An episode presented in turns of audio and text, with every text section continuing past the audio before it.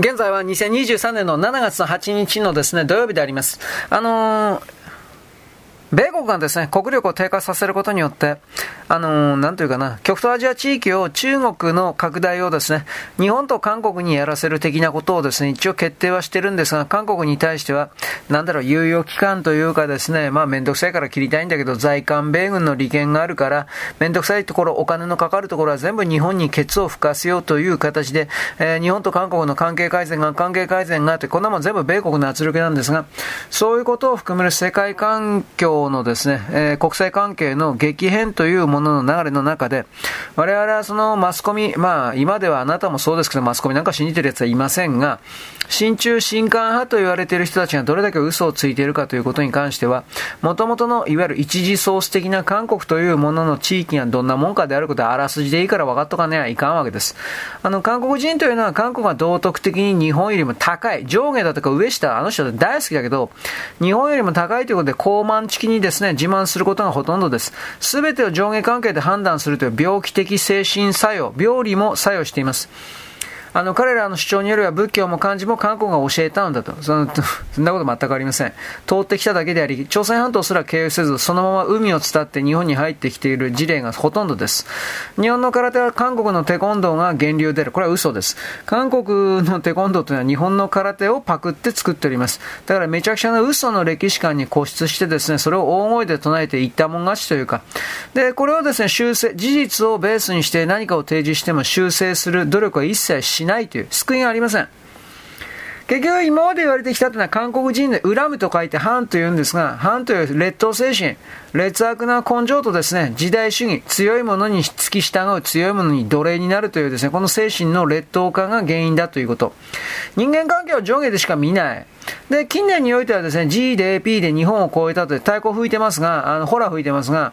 まあ、購買力陛下議論とですね、すり替えてるだけでしかありませんし、まあ、GDP が上がったとか言ってですね、人件費が上がったって、給料が上がったという、それがこれから韓国の地獄を呼び込むわけなんですけれども、あの、米国に対しては仲の悪い米中関係是正の仲介役ができるとか言って、へっちゃらで言ってない。これ文在寅、ムンジェインの時に言いましたね。ワシントンカンカンに怒らせました。だけど全く反省しておりません。自分たちの方が米国よりも上だと思っている節が本当にあります。頭おかしいんじゃないかな。で、朝鮮半島に来るダンクン神話というもの、これ確かコンクリートで北朝鮮の側になんか遺跡的なでっち上げもありましたが、こんなもん完全なるでっち上げです。神話体系もありません。ゼロです。で、歴史はですね、日本よりもはるかに古いのだというふうに思いたい。逆です。日本の方がはるかに古い。自己統制が激しすぎるし、幼い、幼稚だということ。で、こういうですね、国家とは言えないような地が従軍慰安婦だとか、強制連行だとか、戦時賠償だとか、総司会命だとか、いろいろな、あ、総司会命日本は強制しただとか、まあ、日韓基本条約で全て完全に不可逆に解決済みの問題を政権が変わるたびに持ち出して金よこせ、金よこせっていうわけです。金欲しいだけです、いつもね。で、大統領が野党、与党のどっちの候補になろうとも、韓国の感情的な反日、アンチジャパン路線に1ミリ単位との変化はありません。バカだからでしょう。歴史を改ざんして国民をですね、騙して教育したんで、洗脳したんで、真実に近い朝鮮歴史を書いた三国史記というものがあるんですが、これ日本の国会図書館にしかないというか、まあこれ三国史記そのものは日本でも買えますよ、普通の本で。とにかくその三国志記はですね、日本の国会図書館でですね、えー、そこでしか見ることができない。これあの、確か破られたりしてなかったかな。まあ朝鮮人が見て破っていったりする可能性あるんで、えー、コピーしか見させないというか、画像しか見させないというか、そういう措置取っていたかもしれませんが、反日しか韓国の政治というものには存在価値というかレゾンデートルはありません。で、国際情勢というのは客観的に見るとですね、えー、昔と今の、まあ今、昔のですね、日韓合法っていうのは植民地支配では全くありません。日本が韓国の支援を列強国から、西洋諸国から押し付けられたんです、はっきりで。イギリスから命令されたんです、あれははっきり言えば。で、日本からの天文学的な持ち出しによって成り立ったんであって、韓国人というか朝鮮人は何一つ努力してません。日本が搾取されたんです。しかしそれをですね、大きく勘違いして、朝鮮人の潜在意識の中に自分たちには特別の価値があるから、日本人というのは朝鮮人を助けたくて助けたくてたまらないんだ。という間違ったですね、気狂った考え方を刻み込んでいるということはあなたは知らなくてはいけない。まあ中国人もこの傾向があるというも、中国人がそうだから朝鮮人がそうなったという言い方をします。中国人におけるですね、洗脳思想書である、うなんだっけ、あの、子供の時ね、読ませるような絵本あるんですよ。それがね、もうヘド出るほど気持ち悪いですから。あの、それはあの、えヤン、ヨウ・ヤンメイさんだって、もう忘れたよ、あの、中央アジアのね、あそこから見た中国歴史というものをですね、えー、これ中央公論の中でいっぱいシリーズ出てます。妖怪名さんか。この辺のシリーズをですね、いっぱい読めば、えー、あなたはですね、新しい中国の歴史観というかそういうものを獲得できるんじゃないかなと思います。な、何もかも嘘なんですよ、はっきり言えば。漢民族と言われているもの、朝鮮人と言われているものから出てくる、いわゆるあの、公式な歴史だとか、公式な設定云々は、本当のものは一個もないんです。そういうことが中央アジアの学者さんたちからですね、出てくるということの意味を考えないといけない。中央アジアの人々というのは中国人ではない。これは言い切っていいんです。彼らは遊牧民であり自由を愛する人々です。人々です。だけど漢族というのは支配を愛する人々であり奴隷を愛する人々。会うわけがない。そういうことを踏まえて一つだというふうな間違った認識に押さえつけられているというか、そういうことであります。はい。で、あの、伊藤博文を暗殺したっていうのは暗重婚になってますが、これは嘘です。あのー、まあ、日本のですね、あの、このイギリスにおけるですね、命令における、まあ、今名前出してもいいのかな、明治の元軍、山形有友さんが持ってたですね、暗殺部隊が、これあの、伊藤さんをですね、ハルビンの駅で、あの、どうだったかな、屋根の上の方からかな。まあ上の方からですね、暗殺しまして。で、あの、もう最初から決められた暗重婚というものを差し出したとか、その構造になってます。これあの、安倍首相をですね、殺したあの、まあ僕はそっちの側、米国のあの、グローバリストか、あの、なんだっけ、CFR のリチャード・ハースであるとか、その部下の女の人であるとか、キッシンジャー、あれらが安倍首相を殺したというこの説は、おそらくは大体本当だろうとは思うけど、まあ、とにかくそういう構造と同じですよね。まあ、とりあえずそのテロリストのアン・ジューコンという男は英雄として祀られているというトンチンカンな国家であり、神宮皇后のですね、神羅征伐という歴史事実には一切触れておらず、で、なおかつですね、あの、現行における侵攻部隊の前縁というのは、高麗兵がですね、担ったという、こう、歴史的事実を見ないようにして、で、自分たちが侵略したくせに、と、秀吉さんのですね、キリシタンバテレンの侵略に対しての予防戦争は朝鮮侵略だったという。あの、秀吉さんというのはですね、朝鮮半島をベースにして、いわゆる西洋の支配層たちが、ここを補給基地として日本にです、いっぱいバテレンたちが入ってきて、日本の地方大名と結託して、日本人を奴隷として売り渡すという一連の動きを本当に起こってたんで、そういうことを壊滅させるためには朝鮮を叩くしかないと、この基地を叩くしかないと決意して、朝鮮征伐、というか、うん、朝鮮出兵をしたわけで、どうしてこういうことをですね、えー、なんか日本人は知らされようとも知ろうともしないのかということ。ちょっと調べ本当にいっぱい書いてあるんですよ。外国の文献で。日本人が書いてるんじゃないですよ。嘘でもプロパガンダでも何でもないんですよ。アメリカの高校レベルの教科書で書いてあるようなことで、えー、なんていうか、本当のこといっぱいあるのに、ね、弱っちゃったんですね。あの、世界中、いろんな紛争地あります。例えば、ドイツ、フランス関係であるとか、ギリシャ、トルコ関係であるとか、インド、パキスタン関係が、常にややこしくて対立的でですね、宿命の敵対状態にあるとは言うけれども、日韓関係ほどおかしいものはないです。日韓関係一番おかしいです、世界中で。日本の方がです、ね、よく我慢してるなと思います。だから逆に日本はこの気違いの、このまあ、はっきり気違いと言っていいよね。この国家がいるので煽り体制がついているという言い方になります。あの、世界中でですね、あの朝鮮民族におけるです、全部がおかしな人という言い方はしないけれども、やっぱりおかしな人がいて、そのおかしな人たちの言いがかりのつけ方というもの、あれらの人間集団が自分の国の隣にいたらですね、西洋人だったら本気で戦争になってると思います。僕はそう思います、本当で。日本はですね、歴史を学ぶにしても基本的には客観的合理的姿勢をベースに、基軸にですね、時代交渉をまず重視します。で、文献的な裏付けを基本的にやります。ところが韓国の歴史にはそれが全くない。ファンタジーです。まあ、くるぐるパンの妄想です。で、中国のそれっていうのはさらにこれプラス、プロパガンダになってます。だから、韓国はファンタジー、中国はプロパガンダ、日本は実証主義。歴史論争で噛み合うわけないんですよ。そういうものをです。なんかあの、仲良くしろだとか西側と同じうんぬんかんぬん。まずそれで騙されてるので、そういう立場に立っているあなたであるのであれば、それは修正していただきたいなと思います。ネトウヨだとか差別だとか霊視だとか言われてですね、自分の学級的学問的探求の態度を捨てるという人はもはや文明人ではありません。近代人ではありません。そういう人はですね、これからの新しい日本の誕生にですね、協力することができない。そうなるとですね、バタバタと死んでいく流れの中に入るのではないかなということを私は勝手に言うわけです。よろしく、ごきげんよう。現在は2023年の7月の9日のですね、えー、っと、土曜日であります。あの、住居権益におけるですね、過去から積み上げてきた支配の構造から来るところにおける思考のテンプレートパターン、起承転結というものから彼らは絶対にですね、死の交渉的な、まあ、あの、なんていうかな、人間に番号を振って、えー、で、その番号の上から下というふうに勝手に決めて、そしてですね、下のものは奴隷扱いしていいというふうな、インドよりもひどいカースト制度的な考え方を本当に彼らの脳の中にはこれ刻み込まれていてですね、そのような人を文明人という形で処遇するというのは難しいんじゃないかと僕はいつも言うんですが、あの、民主社会がですね、成熟しまして、フラン、腐り始めた日本においては、まず左翼前世の自虐史観が蔓延しています。しかしこれもですね、新しい世代の台頭によってですね、少しずつ塗り替えられているという言い方をします。で、韓国の主張にですね、一方的に同調するメディアとか学者文化人がですね、それでも大量に残っています。その方が金になるからです。だけど、あの、普通の名もなき黙ってる人々というのは、大方の日本人というのは、まず韓国が嫌いというところから入ってですね、次、呆れ返る韓国という風に入りましてね、新書風景が。そして今は、若い世代は特になんですが、韓国のことなんかに、あの、構っても、時間と金とエネルギーの無駄なので、完無視、完全無視、本当に相手にしない。ということで、あ、まあ相手が突っかかってきたらそれは殴り返すということをしますが、言葉の力で。でも言葉ぐらいだったら、まあ、土人だとか、知恵遅れだとか、そういうものが何か言っても、あの、言葉だけだから、あ自分の時間の無駄だからということで、本当に無視する方向に日本の若者勢力というものはクレバーになってきています。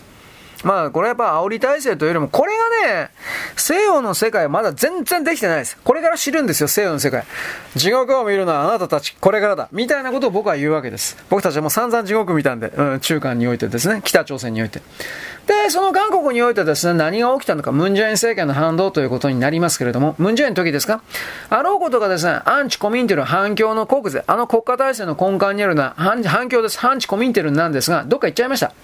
で、北朝鮮に正当性を、レジマシーですか？正当性を求めるという精神錯乱状態がムンジェインというからずっとひどくなりましたね。まあこれ、水面下にずっとあったんですが、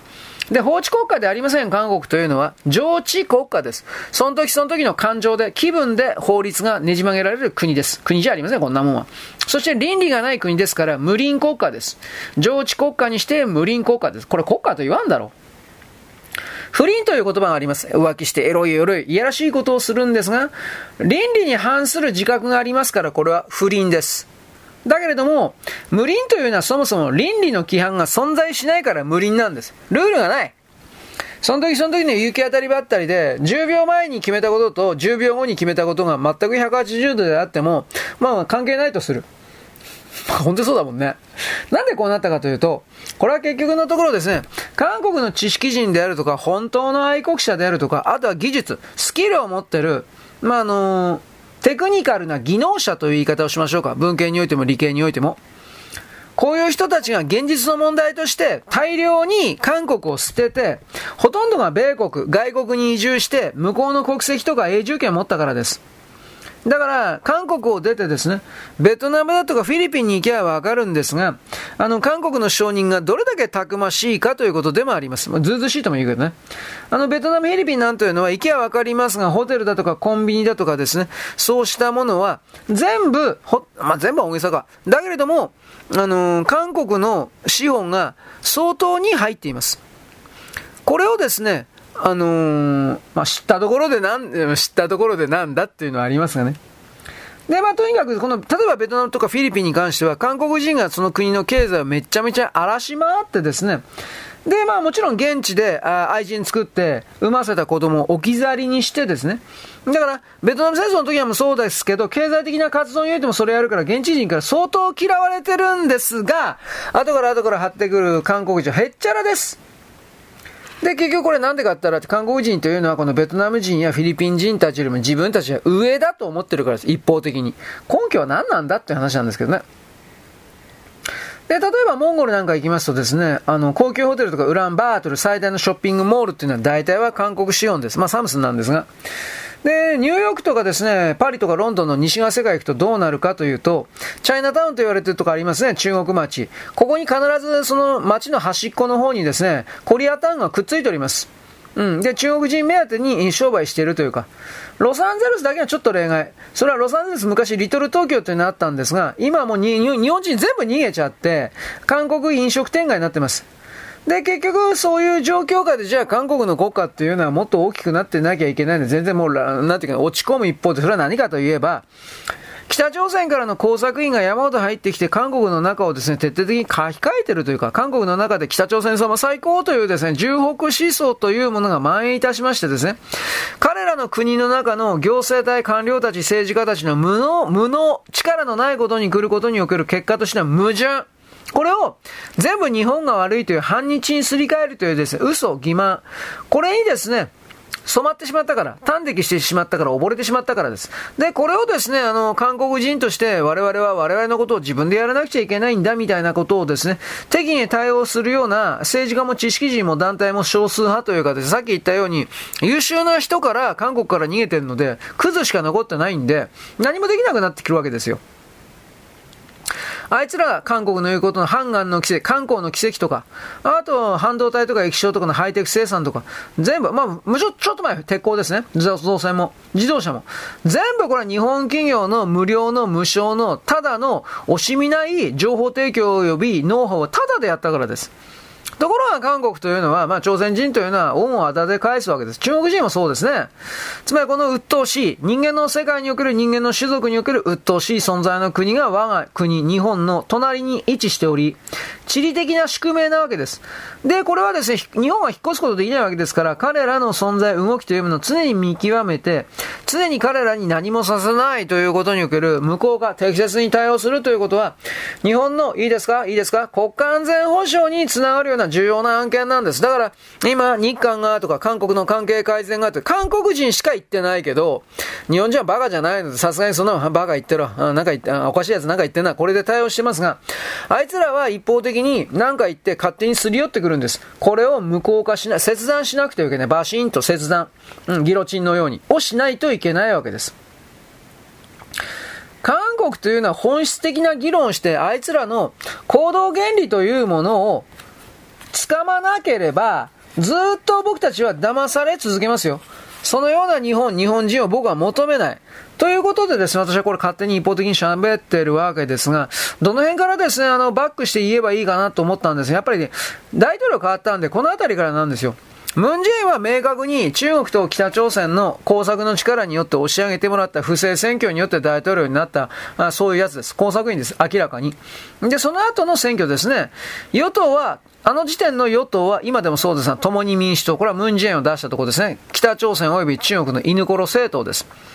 共に民主党の時にですね、あの、2年前ですか、1年前ですか、出たのがイ・ジェミンという、うん、人物でした。これな、経育道でかな？経育道だったか、経義道の知事です。このイ・ージェミンという、これはもう野党ですね。いわゆるあの、民主党みたいなやつです。イ・ージェミン。これとですね、保守系、いわゆる昔のですね、あの民主党が第一党だった時に野党が自民党だったわけですが、保守系の最大野党は、これ国民の力というですね、今の大統領の出身母体ですね。この国民の力はですね、今のユン大統領って、まあ韓国民はようわからんけどですね、あのー、イ・センエツ。でもまあ、ユン、ユン、即夜って言うんだけど、なまあ、どうしてこんな即夜なの？と思うけど、まあいいです。これは前の検事総長ですね。これの一騎打ちになったわけです。で、あの時はですね、日本の中のメディアの中の在日勢力が騒ぐという意味で加熱報道になってました。しかし日本国民というのは誰も相手にしなかったです。誰それってなもんですね。その通りですね。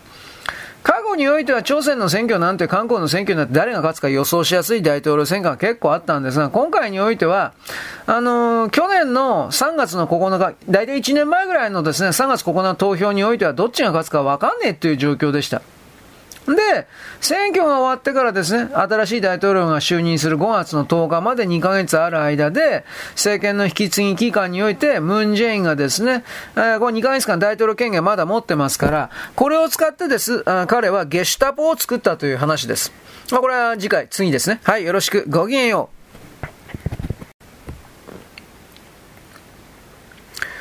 現在は2020、とね、3年の7月の8日のですね、土曜日であります。あの、去年だからその韓国の大統領選挙の話をしているんですけれども、2ヶ月間のですね、大統領権限有用期間の間にムンジェインは何を考えていたかというとですね、まず韓国にはゲシュタポがあります。高位公職者犯罪捜査どころというのがあります。これが当選した、つまりあの、ユン・ヨクソルというで、あ、ソクヨルというですね、男が当選したら、これをですね、逮捕するんです。ムン・ジェインの命令の通り。で、罪は後から考えます。韓国だから。で、大統領はですね、つまりムン・ジェインはその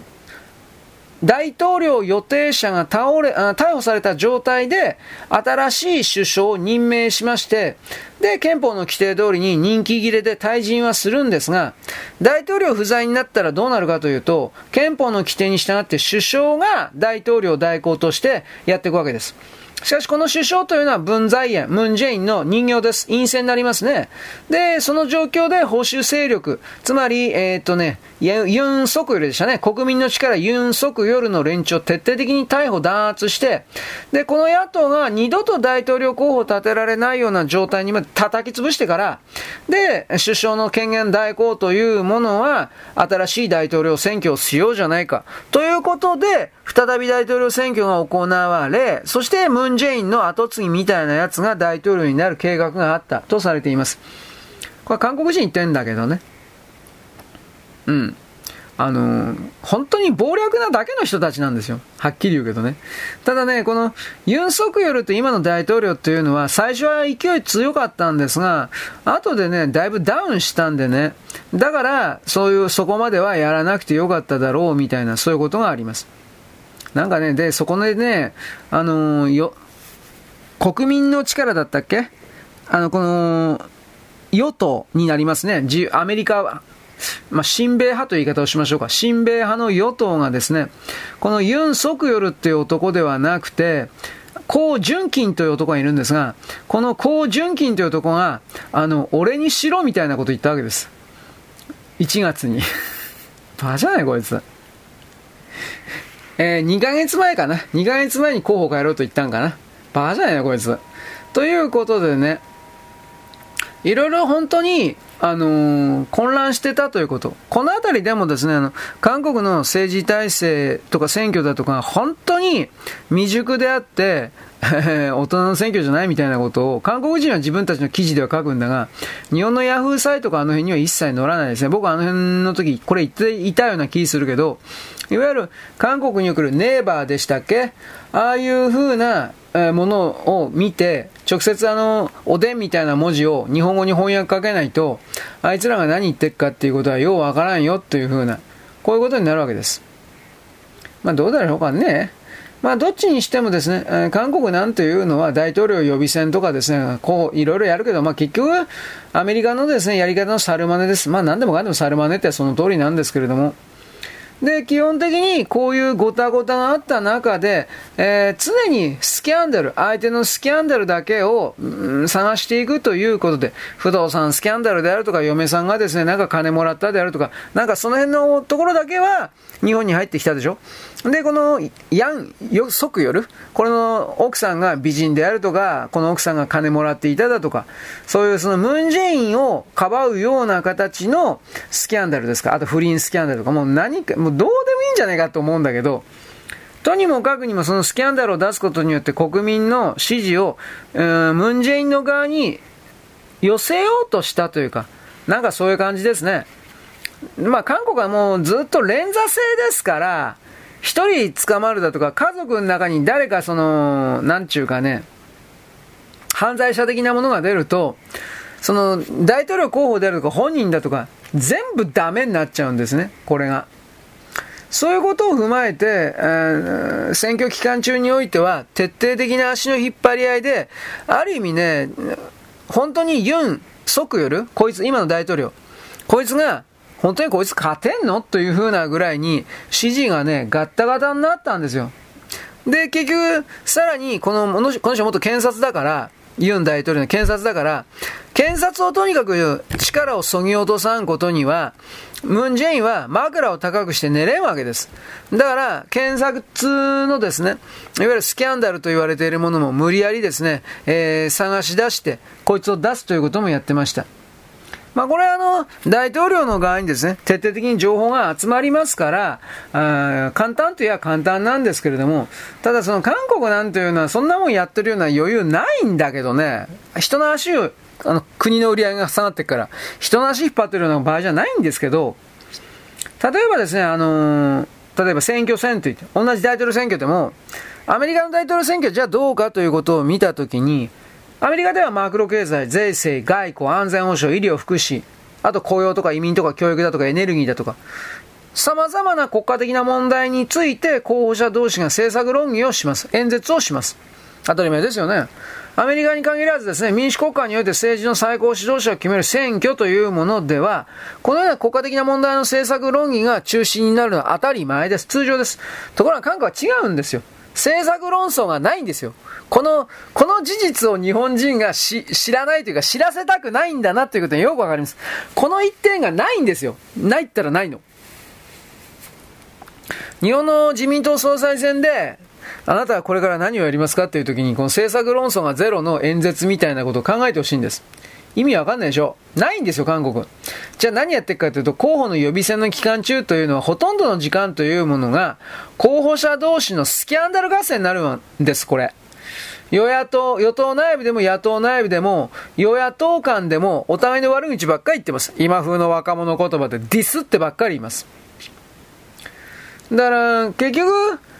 ヤン大統領が当時のね、検事総長の立場におりながら、例えばある野党議員に、与党の大物議員を不動産疑惑で告発するように進めただとか、職権乱用だとか、こういうものは野党の内部のアンチヤン、ヤン派から出ただとか、まあ、足引っ張ってばっかりの。あとはユン・ソクヨルさんの奥さんに関しては風俗店、ソープランドで働いていただとか、ほんまがいなという、もう何でもかんでもあったんですよ。はっきり言って。で、あのね、さらに、ユン・ソクヨル、義理の母とですね、奥さんに関する情報は何でもここに知らせてくださいというですね、目安箱みたいなものがですね、街頭に点々とあって何箇所もあったという、こんなことをですね、あの、ムン・ジェインの側の共に民主党はやってたんですよ。これ一切日本語では伝えられてないでしょ。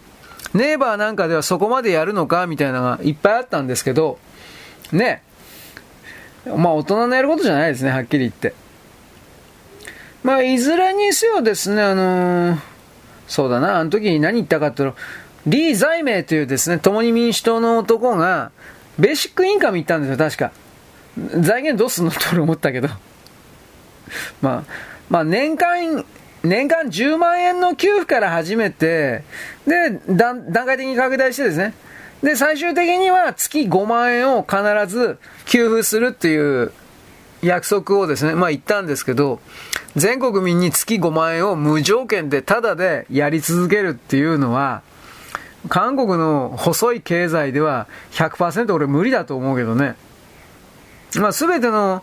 医療、医療だとか年金だとか何もかもの全てやめるって言うんだったらそうなんだろうけど、どうかな。だって、韓国の国家債務っていうのはもう1000兆ウォン、もう100兆円超えてるので、どうすんのと。僕はこの間のほら、日韓のス通貨スワップですか？あれ、日本から借りるだけ借りてですね、踏み倒すんですよ。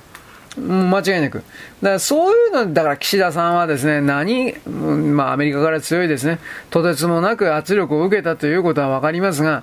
沈んでいく船に、えー、あえて乗っていくバカはいねえだろっていうふうな、と僕は思うけどね。まあ、とりあえず基幹産業と言われるものはですね、韓国に関しては全部ダメになってきてるんですよ。で、半導体の、頼みの半導体にしたところで、うーん、まあ未来ないでしょうね。メモリしか作ってないからね、極端な言い方すればね。介護にしろ何にしろですね、うーん、なんだろう。できていかないんじゃないかな、韓国なんてね。2007番目ぐらいで導入したんですよね、確かね、介護保険ってね。うん。そういうことを踏まえて、相当に遅れた地域であるということは、とりあえず、まず、こっから始まってくださいというか認識で、認識してくださいということを言います。よろしく。ごきげんよう。現在は2023年の7月の8日のですね、土曜日であります。あの、反日というものをですね、あの、ベースとして韓国というか、あれらの地域をですね、まあ生きている、生きているというか何なんですかね。まあこの、反日は当然なんですけども、彼らは問題はですね、韓国人として親日度合いというものがどうなのかということが彼らの中のルールとして大問題になるわけです。例えばですね、日本が絡んだ韓国の安全保障に関して、韓国人と言われるあれらは、日米安保条約であるとか日米関係のポジションを踏まええて、在韓米軍によるですね、韓国防衛の安保理論を組み立てているのか、または、そんなことは一切無視していて、何も考えてなくて、とにかく日本はけしからん、けしからんと考えているのか、あなたはどっちだと思いますか？もちろん後者なんですよ。けしからん、けしからんなんですよ。ムンジェインの時にですね、その周りを支えている参謀たちにしても、政府与党の中枢においてもですね、これはあの、共に民主党の時なんですが、重北派の左翼です。北朝鮮最高という人たちです。だから彼らというのは、あの、在韓弁護を敵視してました。で、ムンジェイン、ムンジェイン以降ですね、ムンジェイン支持者とか、与党支持者の中にもですね、安保はアメリカだという人は本当は多いんですけど、だから、表向きはですね、米韓同盟の緊密化を目指すようなことを言うけれども、ムンジェインとその周辺たちは全く違ったわけです。でも表向き米韓同盟を唱えていたら、対米外交とですね、それと一体の安保問題というのは争点、争点にはならんので、で、そんなことをですね、言ってお互いわーわー言うよりも面白いスキャンダルが韓国の中にいっぱいあるから、みたいな。だからどちらにしてもですね、あの、韓国は反日が当たり前です。だから反日の度合いが高いとか低いとか、それは、あの、問題にならないんです。みんな反日だから、基本的には。だから、そうではなく、日本が好きだとかということの親日におけるこいつが大問題になります。だから、あの、共に民主党、あの選挙の時は、与党サイド、あの時は共に民主党が与党でしたが、あの、ヤン・ヨクス、ソクヨルという男は親日なんだというイメージを定着して貼り付けようとしてました。拡大させようとしてました。あの、韓国ではですね、今でもそうですが、親日というのは無条件で悪いことになってます。だから相手に親日派のレッテルを貼り付けることで絶対的に有利に立てます。つまりこれは、あいつらの中における反日フレーム戦術と言います。または親日派フレーム戦術と言います。つまり反日と親日って逆の名前になってますけど、中身一緒です。私は彼と違って反日だという言い方で優位に立つか、あいつは親日派だと非難を浴びせることで自分が優位に立つかという、レッテル張り戦術です、これは。で、2020年の4月の国会議員選挙においては与党が、つまり共に民主党はこの戦術を使って大勝利しました。だからこれを大統領選挙でもう一回やって勝とうとしたんです。ヤン・ソクヨルという男はです、21年の6月の末に出馬宣言しました。で、その場所というのはですね、ユン・ポン・ギル義士記念館というところこれとんでもないことなんです、実は。ユン・ポンゲルというのは、1932年における上海店長説の爆弾事件の実行犯です。一人一冊の暗殺犯ではなくて、民間人もですね、たくさんいた演壇に爆弾を投げ込んだ無差別テロの実行犯です。そのテロリストをですね、あの、立てまつるような会館をですね、あえて出馬宣言の場所に選んだっていうのは、結局のところ、あの、ヤン・ソクヨルという男としては私も反日なんですよというふうなことを演出したかったわけです。つまり候補者にとっての反日というのはですね、昔からの韓国からの定石、セオリー通りの反日でありまして、それは日本のことを具体的に知ってるとか知ってないとかっていうのは全く関係ないわけです。ということは日本のことを全く知らんのに、大統領として日本と外交交渉するという立場になって、で、それはさらにですね、日韓関係をこじらせるということになるでしょうし、今なってますね。なんだかんだ裏側では相当揉めてるんですよ、実は。で、このどうしようもない状況というのは実は近代中以来全然変わってません。はっきり言えば。政策面で言えばですね、候補者っていうのは工事に言えばですね、リー財面にしたってですね、ヤン・ソクよりにしたってですね、法律家なんで、金か、金に関しては、汚職賄賂に関しては慣れてますけど、マクロ経済であるとか外交だとか安全保障は、そんなもん分かるわけないんですよ、こいつら。今の大統領にしたって。ヤン・ユン・ソクヨルと今の大統領はですね、国民の力の大統領候補になって大統領な大統領になったんですが、その外交論は、あ彼の過去の経歴、僕、経歴という発言ばっと読んだけど、床屋談義なんですよ。または居酒屋でわーわー言ってるでしょこの政治論議のレベル、それ以下なんです、はっきり言えば。日本が先に謝れば全部解決するだとか、いちいちちょこちょこといろいろな課題やってないって、すべての問題はトップ同士で話し合えば全部型をつけることができるとか、もう典型的な挑戦になんですよ、この言い方は。日本の事情全く知らない。ゼロなんですよ、だから。で、でもその自分のやり方で、いわゆる彼らの言うところの日韓関係を一方的に改善すると思ってたわけです。だから、戦後の日韓関係の歴史の深い部分はゼロだし、知らないし、日本の政治の仕組みについてもゼロだし、知識がゼロだし、で、韓国というのは大統領が決断すればですね、それまでの原理原則って全部ゼロ、チャラになる、吹っ飛ぶ国なんで、ところが日本はそうはいかないということを理解してないんです。